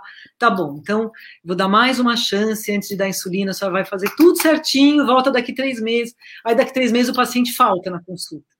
Aí ele volta depois de seis meses. E aí, agora o senhor conseguiu? Ai, agora eu não consegui, porque isso. E a gente não toma uma atitude. Uh, a gente tem que tomar as atitudes. Entre essas atitudes está a insulina, se ela for o último recurso. Então, não posso ter inércia e ficar nessa, ah, então vou dar mais uma chance. Se a minha glicada não estiver no alvo que eu escolhi para o paciente, eu tenho que dar a próxima etapa. Se a próxima etapa for insulina, tem que acontecer. Tem que ir. Mas o que, que acontece? Como a gente tem muito essa inércia terapêutica, às vezes o paciente precisa, mas demora para receber insulina. E vai receber quando ele já está péssimo. Então, todo mundo conhece uma vizinha que começou a tomar insulina e morreu duas semanas depois, ou depois que tomou insulina começou a diálise. Mas não é porque a insulina fez isso, é porque a pessoa começou a tomar tão tardiamente, no momento tão já, que ela já estava tão afetada, que quando ela começou, ela morreu. Então, a pessoa, a gente também tem que desconstruir esses mitos de que a insulina faz mal, quem começa a insulina vai morrer. Não. Tá? A insulina é um ótimo medicamento. Se eu não tiver como tratar fora uh, metformina, sulfonilureia, insulina, ela vai ter que ser utilizada. Eu vou ter que explicar muito bem para o meu paciente os benefícios e o que, que ela vai evitar. Complica o tratamento? Complica. Às vezes o paciente vai ter que monitorar, ele vai ter que tomar injeção, e, e também complicar o tratamento é ruim para o médico, né? O médico vai ter que ter uma consulta mais longa, checar as glicemias, ver se o paciente está aplicando direito. Então, é uma inércia terapêutica de múltiplas causas, tanto de insegurança do médico, às vezes ele não, não sabe insulinizar, então ele fica empurrando, e também porque ele quer evitar mais trabalho para ele mesmo. né? Poxa, na próxima consulta, se ele vier aqui com insulina, eu vou demorar, em vez de meia hora, uma hora. Então, por tudo isso, a insulina acaba sendo muito retardada. Né, no tratamento. E aí os pacientes acabam associando que ela é a causa da morte do paciente, da vizinha que ele viu. Então a gente tem que desconstruir todas essas coisas com o paciente e com os médicos, para que a gente né, convença o paciente que ele não tem mais alternativa, ele precisa tomar insulina. E fazendo isso, a gente consegue. Mas isso requer, como diz uma amiga minha, chá de língua. Isso requer muita conversa, que muitas vezes os médicos não têm tempo. Né? Mas isso é o paciente entender a doença que ele tem, o papel da obesidade, da falta de exercício, por que ele chegou naquele ponto. Então, isso é demorado. E é muito mais fácil ter remédio do que ter conversa, né? É muito mais fácil prescrever do que ficar ali falando que o paciente tem que emagrecer, que ele tem que fazer exercício. Então, a gente, a indústria farmacêutica na cola para a gente prescrever, mas na verdade a gente tinha que ter um lugar para fazer exercício a cada esquina, que a gente pudesse mandar o paciente lá, que tivesse o educador físico. A gente tinha que estimular exercício. Mas é difícil, quem faz? Mesmo os médicos, quantos médicos fazem exercício? Né? E aí vem a pergunta da Odete, se, se, que eu até estou me antecipando aqui, que você já pôs Isso. em azul. Se é uma doença tão perigosa e tão é, cheia de complicação, por que, que as pessoas não fazem? Porque as pessoas têm preguiça, porque é difícil é, você mudar seu estilo de vida para todo sempre. Não adianta mudar o estilo de vida uma semana, um mês, um ano. É o resto da vida. Então, a pessoa tem uma epifania e fala, mudei, ou então é essa lenga-lenga, e a lenga-lenga é a maioria, não é a minoria, infelizmente. É, Maria Lúcia, eu quero te agradecer, estou aqui como médico também, presidente da BMPP. Primeiro que é, muita coragem, né? No sentido de que os novos medicamentos modificam, a gente ainda não sabe, né? Desfecho, porque acho que remediar é uma coisa, prevenção é outra. Então, é, sem, sem insulinizar, isso já no meu mas eu entendo que tem esta demanda de educar, né? A gente tem que educar o paciente e tem um cheque, um cheque, um cheque in e out diário para ajudá-lo a, a, ele a conhecer o quanto que ele come e o quanto que ele precisa de insulina. Isso que é insulinizar, é o quanto que a pessoa come e o quanto que ela precisa traduzir isso em insulina. E isso precisa ter uma prática e de saber também o que o paciente come, o que, que ele fez naquele dia, que qualquer variações ele pode ter, o que a, a Malu contou para a gente da hipoglicemia, ou ficar ainda hiperglicêmico e trazer os grandes fatores temíveis é, e deletérios para a saúde. A vida daquela pessoa que tem diabetes que não é controlada, ela será abreviada, porque ela morrerá mais cedo que uma pessoa que não tem, não tem jeito. Então, ou ela vai ficar mais cega, ou ela vai ter mais dores, ou ela vai ter um infarto, ou ela vai ter insuficiências vasculares e renais, e todos esses micro vasinhos vão levar ela a alguma situação crônica, e é isso que a gente tem visto um pouco na Covid dos pacientes que acabam se dando pior com o diabetes, que é o paciente que está também descompensado.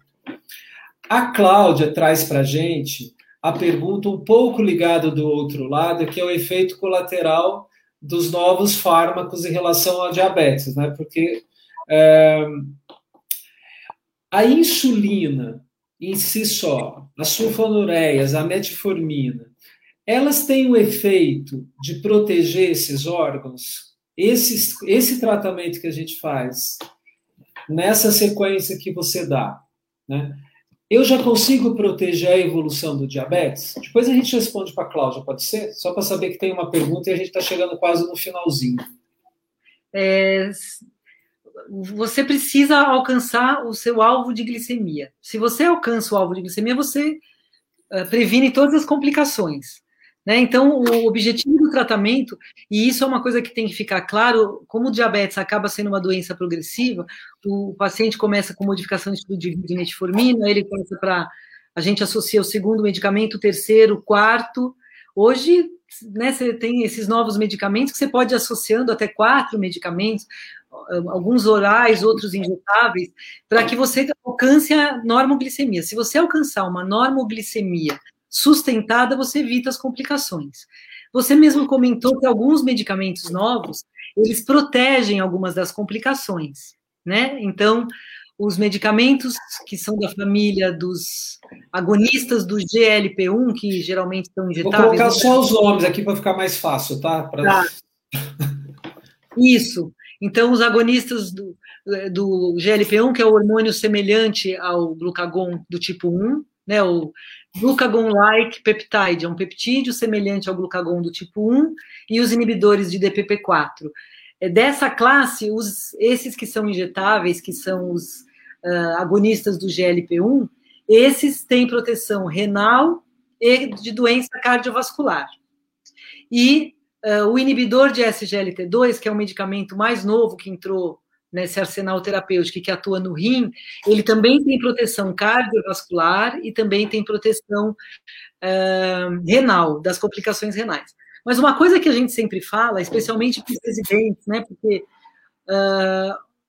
é uma, a indústria farmacêutica é ótima, ela faz com que a gente avance, não há dúvidas, mas é uma indústria que quer lucro.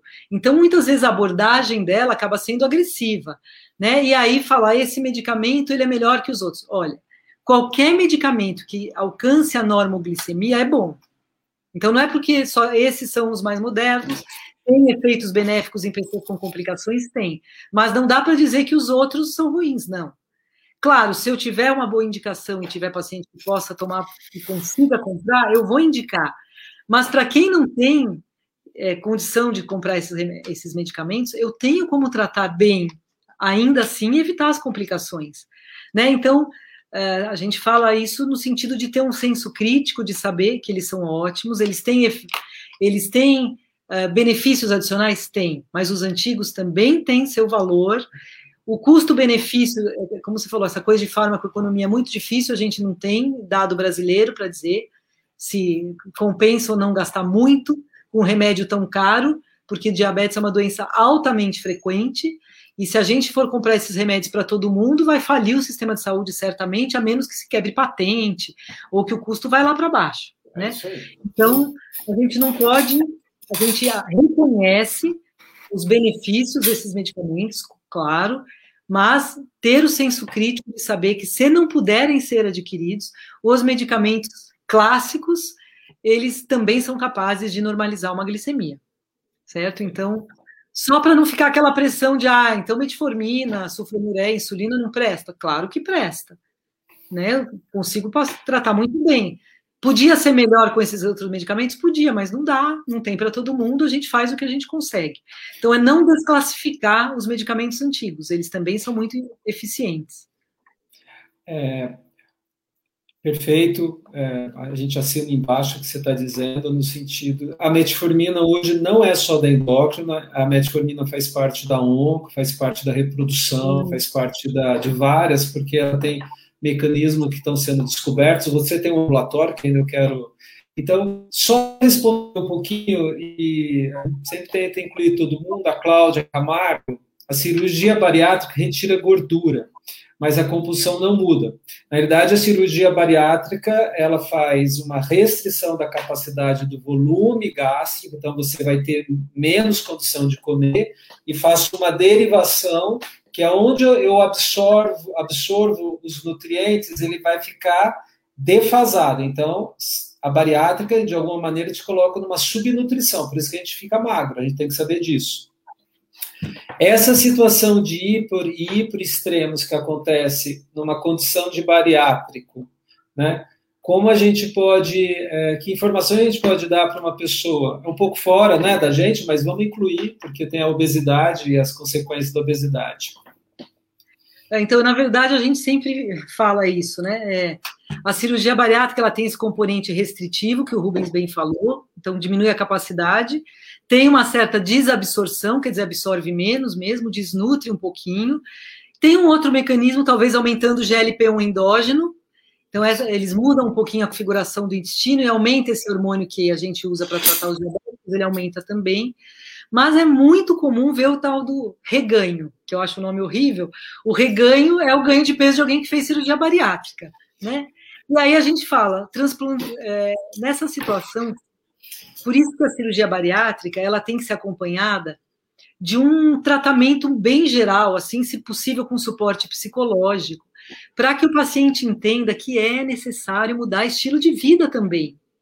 Por quê? Porque se ele não mudar estilo de vida e continuar insistindo em comer muito, ele vai ganhar peso, e tem um monte de pacientes que ganha de fato muito peso.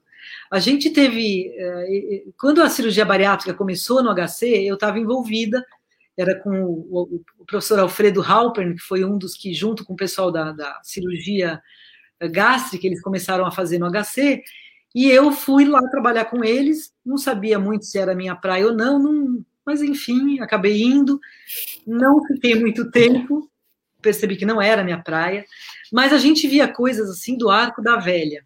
Tá? Então, só para dar exemplo de como cirurgia bariátrica às vezes não funciona, eu brinco que talvez um transplante de cérebro funcione, porque o cérebro é que tem o controle da saciedade e da fome. Né? Então, esse paciente ele tinha uma restrição muito importante no trato gastrointestinal, mas ele continuava com aquela necessidade de muita caloria. Então, o que é que ele tomava ao longo do dia e que supria a ele uma quantidade imensa de caloria? E ele conseguia absorver. Leite condensado batido com azeite. Por quê? Não bastasse o leite condensado, o azeite dava mais gordura, mais caloria. Então, ele bebia aquilo ou seja, obviamente que ele não emagreceu. Então, um paciente desse, ele não pode ir para uma cirurgia bariátrica. Então, que a gente sabe que a saciedade e a fome são controlados aqui, a gente sabe. É, que a cirurgia bariátrica pode mudar um pouquinho, porque o GLP-1, esse hormônio que a gente comentou, ele dá a saciedade. Então, pode ser que module um pouquinho a saciedade. Mas muitos pacientes vão ganhar peso tudo de novo. Então, a cirurgia bariátrica não quer dizer que o paciente opera e, ó, rua, tá tudo certo. Não. Ele vai continuar tendo a preocupação de comer direito e fazer exercício. Claro que hoje eu tenho uma série de cirurgias bariátricas, tem a tal da cirurgia metabólica, que ela, tem, que ela causa mais alterações metabólicas, então não dá para pôr tudo numa, no mesmo pacote, algumas têm mais chance de ganhar peso do que outras, é, mas de qualquer forma não dá para achar que fez a cirurgia e vida que segue, não tem que fazer mais nada, tá? Porque o controle da fome da saciedade continua o mesmo. Então, a pessoa vai ter que ter algum grau de modificação de estilo de vida, muitas vezes. Tá? Ah, ah, acho importante isso, porque a Maria Lúcia fez o pós-doc na química, já não é tão simples, e ela falou da bioquímica. Eu só fui entender diabetes quando eu precisei dar uma aula de cetoacidose diabética, e aí eu tive que rever todo o ciclo de Krebs, isso é uma, as questões das, das reações químicas. E é essa química do nosso corpo que traz os multifatores que na pesquisa se tenta discriminar para conhecer bem. Né? Então, não existe um único fator. Uma cirurgia bariátrica, a gente já sabe que ela tem uma taxa de sucesso que é menor que a taxa de fracasso hoje em relação a ganho de peso. Em relação à doença, diabetes, ela já tem um efeito melhor, não é isso, Maria Lúcia? Sim, alguns tipos mais é. Sim, tem alguns tipos de, de, que são essas chamadas de metabólicas que elas são melhores para o diabetes, né? E, e, elas não estão tão voltadas para ter desabsorção e, ganhar, e perder muito peso, mas mais para mudar a anatomia do intestino e facilitar a, a secreção do GLP-1, especialmente de outros hormônios que podem aumentar a saciedade, melhorar um pouquinho o resto todo, não apenas restringir a capacidade do, do indivíduo de de caber no estômago e de absorver. Então, as, a, os novos fármacos do, da diabetes, eles tiveram efeito colateral e hoje está muito associado nas doenças metabólicas e obesidade, exatamente por isso, pela questão de saciedade, esvaziamento gástrico. O GLP-1. E, isso. E a eliminação da glicose. Mas eu queria, tem duas perguntas, eu acho que a gente está chegando no final, ainda quero fazer recadinhos, talvez a gente atrase um pouquinho, está ótimo para mim, estou vendo que as pessoas estão. Existe o diabetes tipo 3, apesar de não consenso, do mesmo jeito que você falou do, das, dos órgãos alvos do diabetes, essa relação do diabetes influenciando Alzheimer, ah, o envelhecimento nervoso, é, encefálico, né? Isso está vindo para ficar, é assim que a gente vai ter que chamar mesmo as glioses da, é, cerebrais. Então, eu achei assim um pouco de jogada de marketing demais chamar o Alzheimer de diabetes tipo 3. Mas uh, vou explicar por que, que isso aconteceu. A gente falou muito da insulina, né? Então, a insulina tem efeito, é, principalmente, em, ela tem efeitos metabólicos, que são principalmente no músculo, no tecido gorduroso e no fígado. Uh, esses são os tecidos alvo da ação metabólica da insulina, mas a insulina não é só um hormônio que atua na glicemia.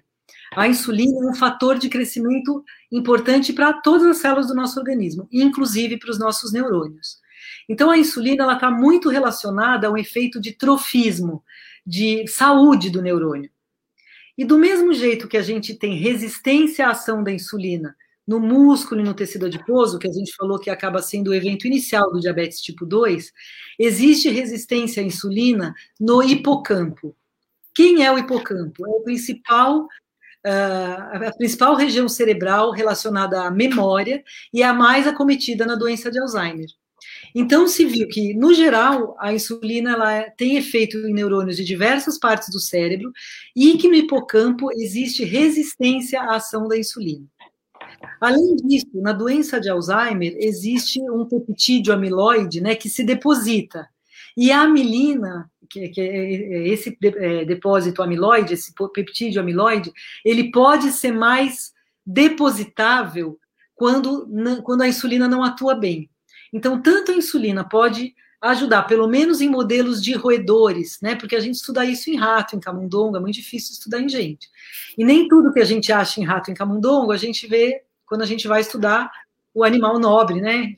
Não tão nobre assim, na verdade, o homem, né? Muitas vezes é, não tão nobre, mas enfim, é, nos, nos, modelos de roedores que a gente usa muito para estudar essas coisas, é, a insulina ela tem a ver com a formação desses depósitos amiloides no hipocampo da doença de Alzheimer, e além disso, no hipocampo a insulina é importante. Então, ter resistência à ação da insulina no hipocampo parece predispor à doença de Alzheimer. É daí que veio o diabetes tipo 3. Uh, ah, além disso, a gente tem a própria hiperglicemia crônica sendo ruim para o neurônio. A hiperglicemia ela gera uma série de disfunções nas células disfunção na mitocôndria, que é responsável pela respiração celular. Então, não apenas a resistência insulínica, como a hiperglicemia, são ruins para o cérebro. Do mesmo jeito que é, eu comentei que a hiperglicemia faz mal para o tecido da retina, do vaso, do rim, ela também faz mal para as células que vivem entre os neurônios, que são as células da glia. E elas acabam inflamando essas células. Então, a hiperglicemia também pode causar neuroinflamação. Então é daí que veio essa associação de Alzheimer com resistência insulínica e se chamou ele diabetes tipo 3. Ainda é controverso. Uh, tem gente que fala que não, que Alzheimer não está mais, o diabético tipo 2, principalmente, não está mais sujeito a Alzheimer, mas o consenso geral é que parece que está. Agora, certamente, o diabetes tipo 2 está associado a uma outra demência, que é aquela demência vascular que do mesmo jeito que os vasos sanguíneos do, da retina, do coração, é, dos rins são afetados, os vasos sanguíneos do cérebro também são afetados pela hiperglicemia, pela hipertensão, pela dislipidemia. Então, as pessoas que têm esses distúrbios também acometem os vasos cerebrais, e elas podem ficar demenciadas por conta desse acometimento cerebral. Então, o diabetes, ele parece que pode ter mais Alzheimer e certamente pode ter mais demência vascular. Então, daí que é mais um apelo para a gente poder é, controlar a glicemia. E o exercício, ele tem efeitos protetores sobre o sistema nervoso central. Então, o exercício, de novo, como uma situação que a gente tenta usar para evitar até desfechos cognitivos. Né? Alguns trabalhos mostram é, retardo ou minimização da, da, da, da progressão do Alzheimer com a atividade física. Então, atividade física, seja porque melhora a sensibilidade à insulina, o exercício ele tem efeito direto, ele melhora a ação da insulina, seja por outros mecanismos anti-inflamatórios que o exercício tem. Tá? Então, diabetes, além das lesões crônicas que a gente falou no rim, nos vasos, na retina, eu posso pensar em sistema nervoso central complicando? Posso. Não esquecer o fígado na esteatose, que está mais relacionado à resistência insulínica e à, à síndrome metabólica. Então, na verdade, ter um diabetes mal controlado atira para todo lado, né? Nossos sistemas todos estão potencialmente sendo acometidos. E órgãos nobres. E o microbioma? A, a, a, é a minha última pergunta, acho que de todo mundo, né? É, existe a possibilidade de eu modificar o desfecho por alteração de microbioma em pacientes com diabetes? Bom, uh, será todo mundo deve saber o que é o microbioma? Não, explica. Tá... Então, vamos lá. Nós temos, bom, a gente chama de microbiota, digamos assim, que é a população de bactérias que vivem de seres, não só bactérias, outros micro-organismos também, que vivem em um determinado ambiente. E a gente tem o microbioma intestinal. Então a gente tem, eu nem sei falar esse número que não seja em potência, né? Mas 10 elevado a 14 bactérias, né? Número de, de, de bactérias, ou de não só bactérias, mas tem algumas leveduras também. 10 elevado a 14 é um número que a gente não sabe nem falar quanto, de bactérias que vivem no nosso trato gastrointestinal. E desses, é, existe uma diversidade muito grande, se acredita em torno de 2 mil espécies de bactérias diferentes. A gente sabe que a obesidade e a dieta muito rica em gordura, especialmente, mudam a composição dessas bactérias. E essas bactérias, elas é, são importantes para a saúde, porque elas acabam é, fermentando, especialmente as nossas fibras que a gente come na dieta e que não digere, e nesse processo de fermentação, elas liberam substâncias que são benéficas para o metabolismo.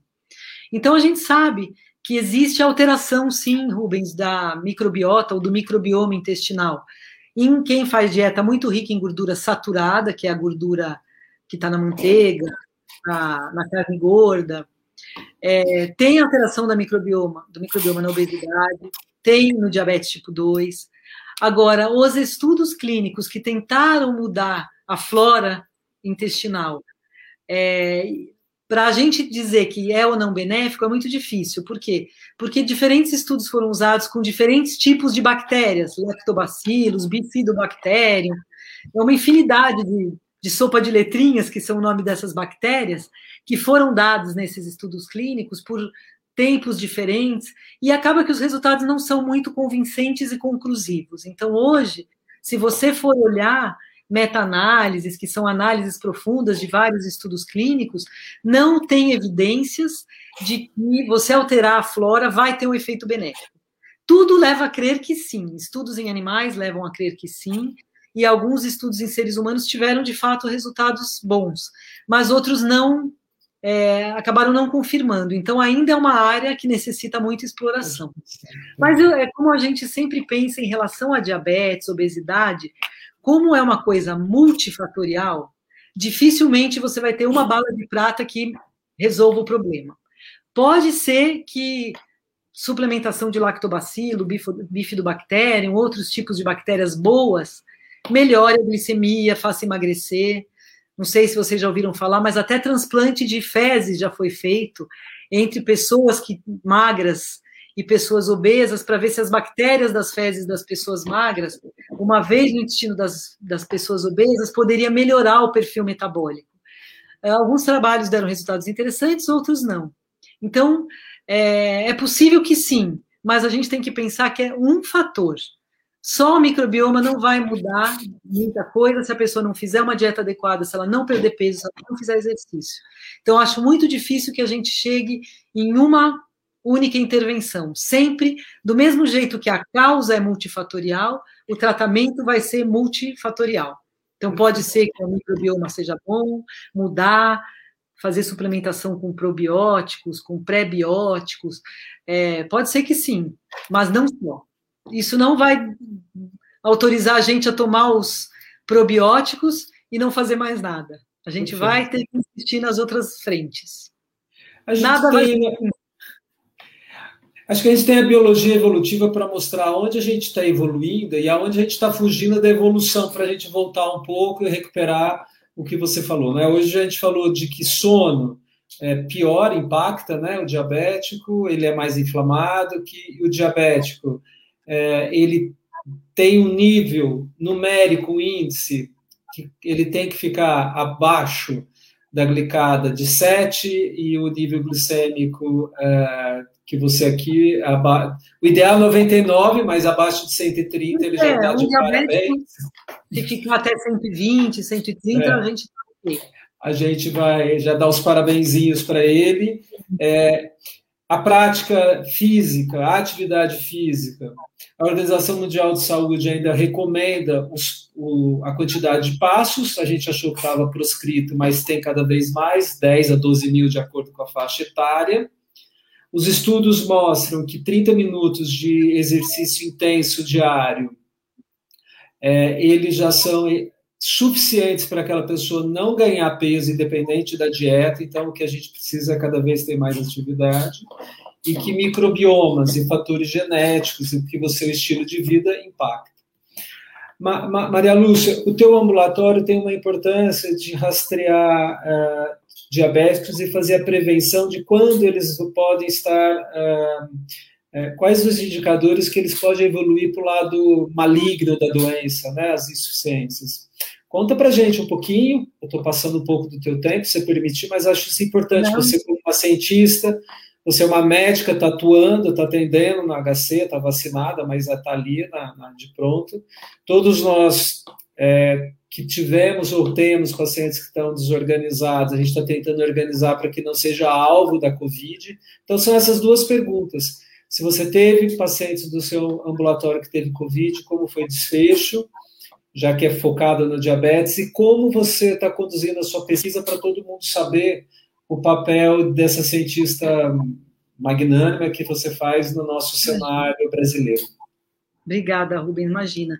É, eu tive alguns pacientes, sim, meu ambulatório quase que só tem diabéticos tipo 1, então a maior parte deles é magra, e, e eu acho que uns quatro ou cinco pacientes tiveram Covid, felizmente todos ficaram bem, uma só que foi hospitalizada, mas ninguém precisou de intubação. Então, eles ficaram muito bem. Uh, eu acho que a obesidade e o diabetes tipo 1 acabam sendo de mais risco do que a Covid, é de mais risco para os pacientes obesos e diabéticos tipo 2 do que para os tipo 1, aparentemente. Talvez também porque os tipo 1 quase todos são mais jovens. Claro, os tipo 1 estão envelhecendo porque o tratamento melhorou, mas os meus pacientes são mais jovens, talvez na faixa no máximo de 35, 40 anos, então isso acho que pelo menos na época que eles tiveram ainda, era um fator protetor. Hoje as coisas estão mudando um pouquinho, né? Com essas variantes e tudo que está acontecendo, mas eles foram muito bem, é, não foram só uma que foi internada. Eles não são obesos, e eu acho que a obesidade com o diabetes tipo 2 é, talvez seja pior mesmo do que o diabetes tipo 1.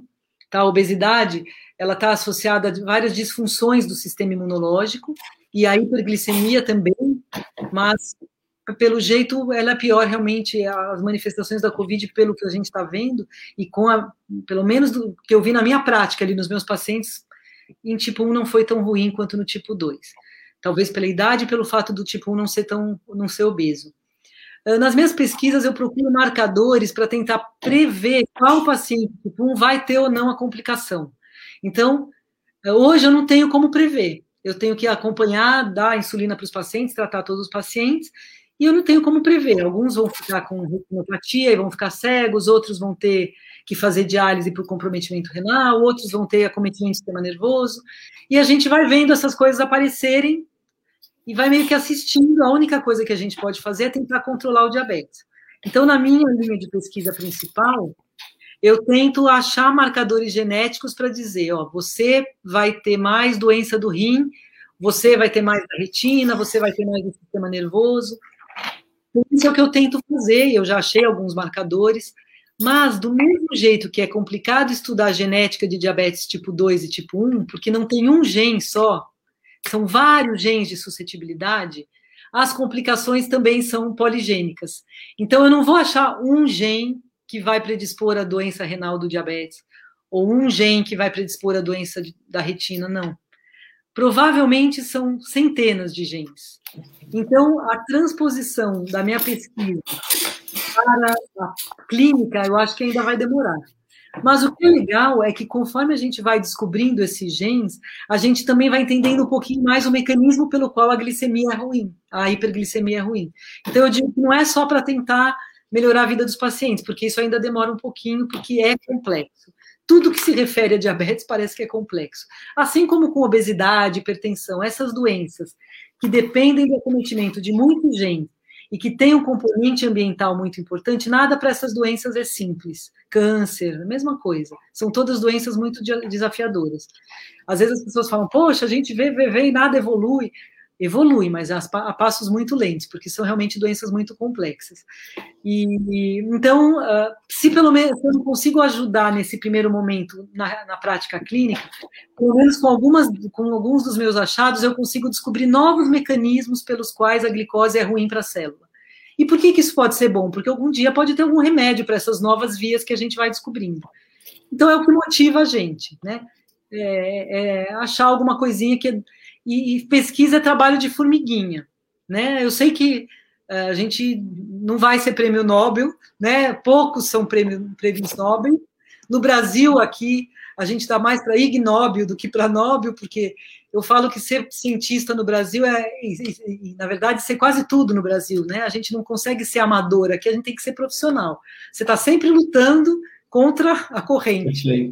Na ciência é exatamente a mesma coisa. Então, enquanto um cientista americano liga e fala, eu preciso de tal reagente, ele recebe no mesmo dia à tarde, eu recebo depois de seis ou oito meses. Então, eu sou muito pouco. Eu tento, né? A gente tem que publicar as pesquisas que a gente faz, elas são publicadas internacionalmente, mas é, a gente tem um, a gente compete com gente muito rica e que está tá trabalhando em condição muito favorável. Mas a gente sabe a nossa condição e a gente mesmo assim quer fazer isso porque a gente se diverte. É como eu falo, eu estou aqui não é para ser prêmio Nobel porque eu sei que eu não vou ser, porque o impacto do que a gente faz é trabalho de formiguinha, pequenininho. Mas é, a gente faz porque a gente gosta, né? E porque a gente está se divertindo. Enquanto a gente está se divertindo, é bom.